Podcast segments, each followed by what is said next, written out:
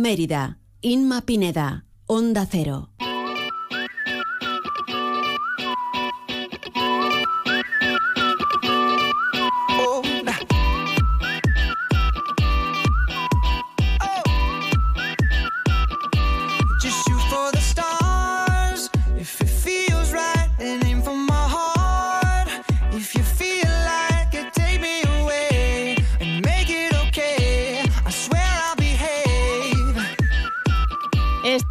Escuchando quiere decir que vamos a arrancar con nuestro espacio de salud y bienestar de la parafarmacia Elisa de Teña. Y hoy vamos a hablar de un tema que se nos quedó ahí por hablar la semana pasada y es hablar de salud y bienestar, pero en este caso de nuestras mascotas. Vamos a conocer los mejores consejos higiénicos sanitarios eh, para nuestras mascotas, sobre todo para perros, gatos, que es lo que más tenemos eh, en nuestras casas de la mano de la parafarmacia Elisa de Tena. Elisa, ¿qué tal? Buenas tardes.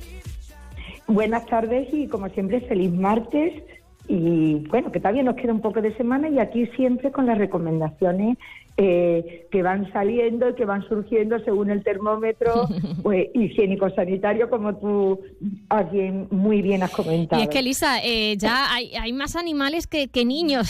Yo no sé qué está pasando, eh, bueno, sobre todo el tema económico, pero es que en todas las familias hay algún animal, alguna mascota, algún perro, algún gato, y de ahí la importancia que de cuidar también de ellos.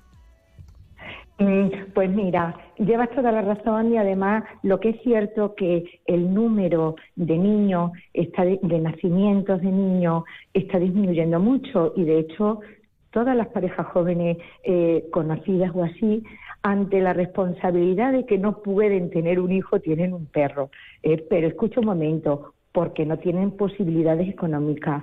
Es muy importante el que sepan la responsabilidad y que supone igual que tienes un hijo, pues tienes que cuidar de un perro, tienes una serie de responsabilidades, una serie de gastos, exactamente igual si los vamos a vivir. Voy a hablar exclusivamente de los perros, de las mascotas, los que comparten casa y techo con nosotros, porque después hay otro tipo de, de, perros que se dedican, que no son de animales de compañía o de gatos o otras especies. Yo me voy a, centrar un poquito porque es lo que hemos tenido casi todos en nuestra casa. No hay nadie que no conozca que no tenga un perro. o que su abuelo tenga un perro, que vamos a ver al perro del vecino. Y además que hacen una gran labor social y ya no a nivel a nivel sanitario con el tipo de, de, preparación que pueden llegar a tener que incluso pueden llegar a, sospechar por ejemplo a una persona diabética eh, que le está dando un coma diabético ya no de diagnóstico porque son increíbles pero yo ahora voy a hablar de los de los animales de compañía de los perros de compañía que los tenemos en casa y que hay veces que no les damos el cuidado y la, atención sanitaria que necesita.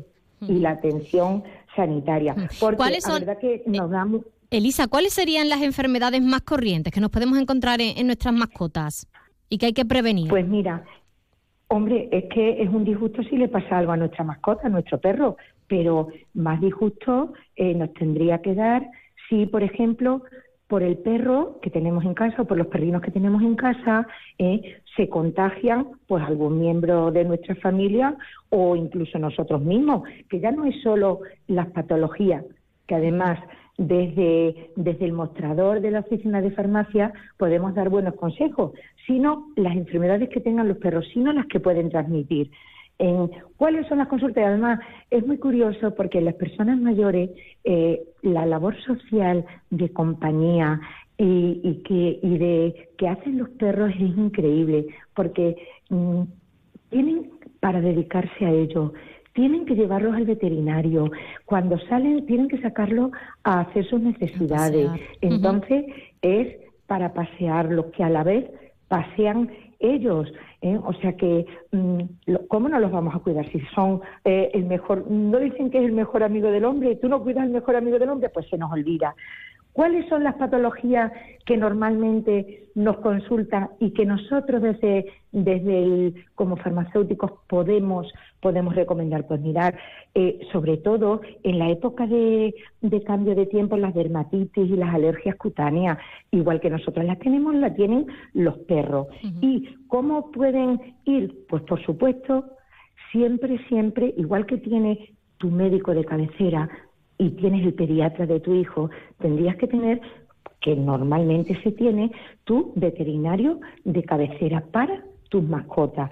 Bueno, cuando hay un tipo de dermatitis, nosotros sí que podemos ayudar porque complementamos el tratamiento y la recomendación del veterinario, como por ejemplo, a la hora de mandarle un antihistamínico porque tenga una dermatitis o porque las alergias cutáneas, bueno, pues le podemos indicar que no es el champú del niño, que hay que dar un champú medicado, unas lociones y unos antihistamínicos para aliviar esos síntomas, porque eh, incluso ponerle muchas veces el collar este isabelino para que no se rasque, que es una de las medidas que conforme se rascan. Bueno, pues tenemos un perro con dermatitis, pues le tenemos que poner el tratamiento y estar pendiente de él. Las otitis, ¿cuántas veces? Y además hay muchos medicamentos que se utilizan tanto para perros como para humanos, pero ojo, muy poquitos Ojo, sí, sí, que esto hay que dejarlo, hay que dejarlo claro, ¿eh? que hay mucha gente que le dan los mismos medicamentos.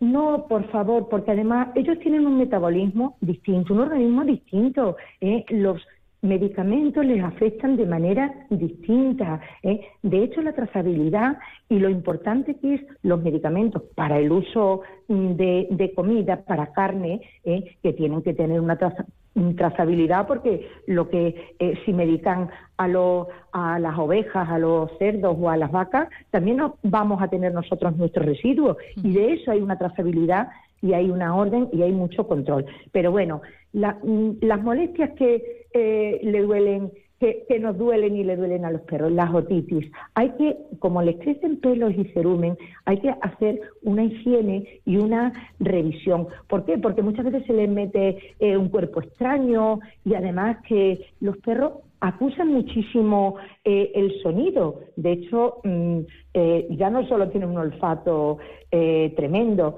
sino que también tienen un buen oído. Y los tienen que tener porque son de los principales problemas. Ahora también, las que nos afecta a nosotros son lo que se llaman las parasitosis, es decir, enfermedades que tienen nuestros animales de compañía, nuestros perros de casa, pero que nos la pueden transmitir y, mm, bueno, pues alterar y infectarnos y enfermar nosotros todo el mundo eh, seguro que sabe alguien de, la idiatiosis o el quiste idiatídico. Entonces, ¿cómo pueden cómo mm, cogen los perros este tipo, este tipo de parásitos, Elisa, que después nos pueden transmitir? Bueno, pues simplemente se transmiten por las heces. ¿eh? Bueno, ¿cuál es lo primero que hay que hacer la pauta?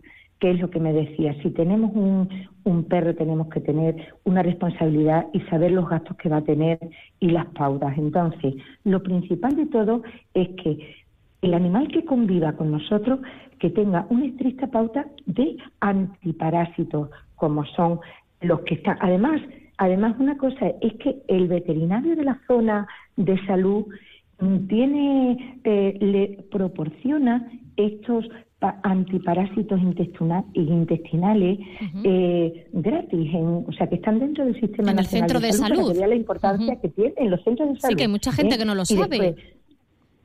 y cuando son pequeños la vacunación bien programada, que es muy bonito, un perro pequeñito, pero hay que mantenerlo. ¿eh? Bueno, pues esas son las principales, el, primer, el primer consejo para no infectarnos de nuestro y poder disfrutar de ello y poder convivir eh, con todas las medidas higiénico-sanitarias, es eso, no, no tocar nada de los desechos de, por ejemplo, de la orina, de las heces, eh, hombre, lo de las alfombras y lo de, el, lo aparte que pueden dar mucha alergia, eh, el mantener la zona limpia y, y las alfombras limpias y no tocarlo una vez que, nos, que hemos tocado la mascota o algo que esté en contacto con todo lo que, lo que puede echar el perro, que es los pis, las cacas, las bolsitas cuando vamos a recogerlo, bueno, eh, también muy, muy, muy importante es los niños. Los niños donde juegan en el parque, ¿dónde están los perros en el, parque? Pues a través de las heces se pueden coger muchas infecciones en los niños. Entonces evitar eh, primero mm, la responsabilidad de los dueños, pero que en los areneros de los parques que tengan cuidado las madres sobre todo, las cuidadoras, de que no mezclen, que no jueguen la arena, porque si hay heces.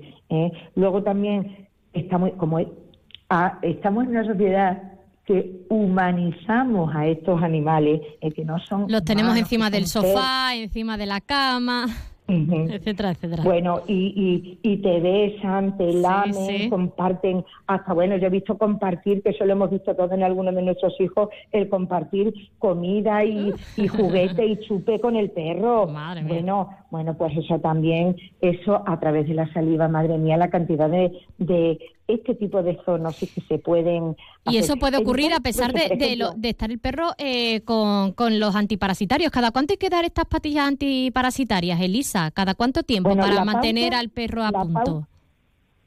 la pauta la da el veterinario, pero así, a grosso modo, es siempre tenerlos desparasitados con los parásitos para la hidiatidosis, para todas las tenias, que son eh, esto que luego puede producir quistes hidiatíricos. Luego, eh, hay un problema muy grande con los estoparásitos, que son, ¿cuál es el principal problema que tienen las pulgas, o sea, los perros, las pulgas y las garrapatas? Bueno, pues si son intolerantes a los collares antiparasitarios o no o a las pipetas, bueno, pues existen medicamentos que desde el interior actúan como estoparásitos contra garrapatas, pulgas y, por ejemplo, eh, tenemos el problema de la leishmaniosis, que es una enfermedad que la transmite el mosquito y la, y la sufre el perro. Bueno, hay tratamientos incluso que, que en la oficina de farmacia utilizan medicamentos de veterinaria para este tipo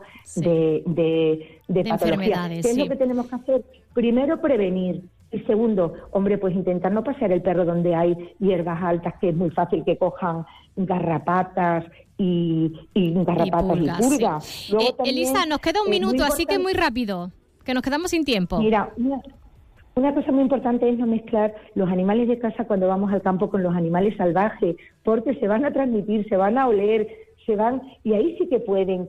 Los animales salvajes sí que no están controlado. ¿eh? Y después, y después por último, bueno, pues el simplemente el ser responsable, el ser limpio y pensar que todo lo que entramos con las patitas de los perros, si no tenemos la, mm, la higiene adecuada, es como si nos entráramos en la cama con las ruedas del coche, que lo mismo han pasado por... Eh, es un poco así, pero... Elisa, nos, tenemos que despedir, que llegan los servicios los servicios deportivos ya a hablar de todo el deporte de, la región. Tomamos nota de todos tus consejos, como siempre. Muchísimas gracias. Y sobre todo cuidarlo, cuidarlo, pero a su manera. No es un niño, es un perro. Por eso tiene una atención especial y tiene unos dedicados, unos cuidados especiales. Elisa, muchísimas gracias. Hasta luego, adiós. Gracias a vosotros por escucharme. Adiós.